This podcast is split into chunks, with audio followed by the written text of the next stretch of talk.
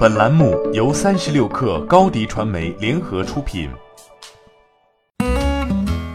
本文来自微信公众号“树鱼梦工厂”。小小的愿望，主演番位之争沸沸扬扬，似乎正预示着中秋档的竞争格局。决胜时刻延后一周上映，吹哨人临时撤档，中秋档拥挤的排片稍有缓解。但真正有希望领跑的，只有《小小的愿望》《诛仙》《名侦探柯南》《干青之拳》三部影片。长盛的喜剧片类型，流量明星加网络 IP，热门引进 IP，三部影片分别代表着目前国内商业片常见的几大类型。相比中秋档，半个月后的国庆档竞争更受关注。中国机长、我和我的祖国、攀登者都带着浓厚的献礼片气质，更是汇聚了吴京、黄渤。徐峥、葛优、张涵予、章子怡、袁泉、胡歌、杜江、刘昊然、欧豪等各年龄层的几十位明星。除此之外，国庆档还少见的聚集了多部动画片同台打擂，包括东方梦工厂备受关注的《雪人奇缘》，阿里参与投资的《丑娃娃》和又一部国产动画《江南》。考虑到档期的容量，三部国庆档献礼片中至少有一部有望杀入年度票房前五。悬念在于哪一部能从同质化的竞争中脱颖而出，成为下一部《红海行动》。刚刚过去的暑期档，荣升中国影史票房亚军的《哪吒之魔童降世》独占鳌头，贡献了八月的大部分票房产出。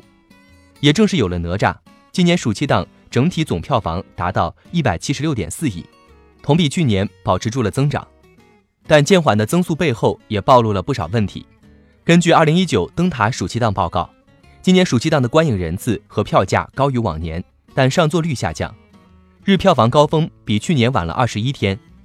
票房破百亿用时也比去年晚三天。除了哪吒、烈火英雄、扫毒二，其他大部分暑期影片表现都不及预期。今年电影市场能否保住跟去年相同的增速，或者更差一些，保住六百亿年度票房，这些悬念都取决于中秋、国庆两大档期的表现。哪吒之魔童降世虽然比去年的暑期档冠军《我不是药神》整整高出了三分之一的票房，但也与今年暑期档亚军《烈火英雄》拉开了三十亿的票房差。此外，今年暑期档的二十亿、三十亿票房片子通通欠奉，五亿至十亿票房区间的影片数量也低于去年同期。能否贡献出二十亿加的影片，只能看国庆档能否有影片一枝独秀了。二零一七年，羞羞的铁拳正是在这一档期实现了爆发。早先被寄望拯救暑期档大盘的进口片表现也乏善可陈，也让业界担心四季度的进口片会不会重蹈覆辙。四季度将迎来经典 IP《终结者》的最新一部《终结者：黑暗命运》，和暑期档《狮子王》一样，这部电影也是九十年代大火的 IP。然而新千年后几部续集表现一部不如一部。李安的《双子杀手》也将在年内上映，业界都在观望。比利·林恩的中场战事票房失败后，一百二十帧格式放映能不能成，只能看这一步了。欢迎加入三十六氪官方社群，添加微信 baby 三十六氪 b a b y 三六 k r，获取独家商业资讯，听大咖讲风口，聊创业，和上万客友一起交流学习。